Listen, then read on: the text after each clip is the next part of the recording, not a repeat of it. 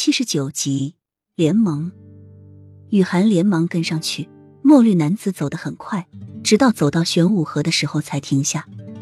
玄武桥上挂着、点着各种各样的花灯，有走马灯、琉璃宫灯、二龙戏珠灯、罗汉灯、红纱圆灯、白帽方灯、六色龙头灯等等，竞相放出灿烂光辉，盏盏造型款式不同，灯中的景画饰词每一盏都不一样，却都是流行师傅。名家作画，一时间玄武湖面上流光溢彩，美得无可比拟。齐洛觉摘下脸上的面具，俊美绝伦的面容在摇曳的追光中令人炫目。看到豪华包间中还坐着其他几个王爷，个个身穿便衣，面容阴郁。二哥、四哥、五哥、六哥，齐洛觉一一打过招呼，在右边的第六个位置坐下。除了大哥抱病在家。和三王爷之外，所有的王爷都到齐了。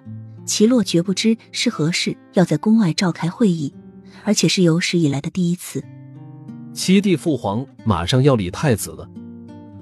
二王爷齐西秦等齐洛决坐定之后，悠悠的开口。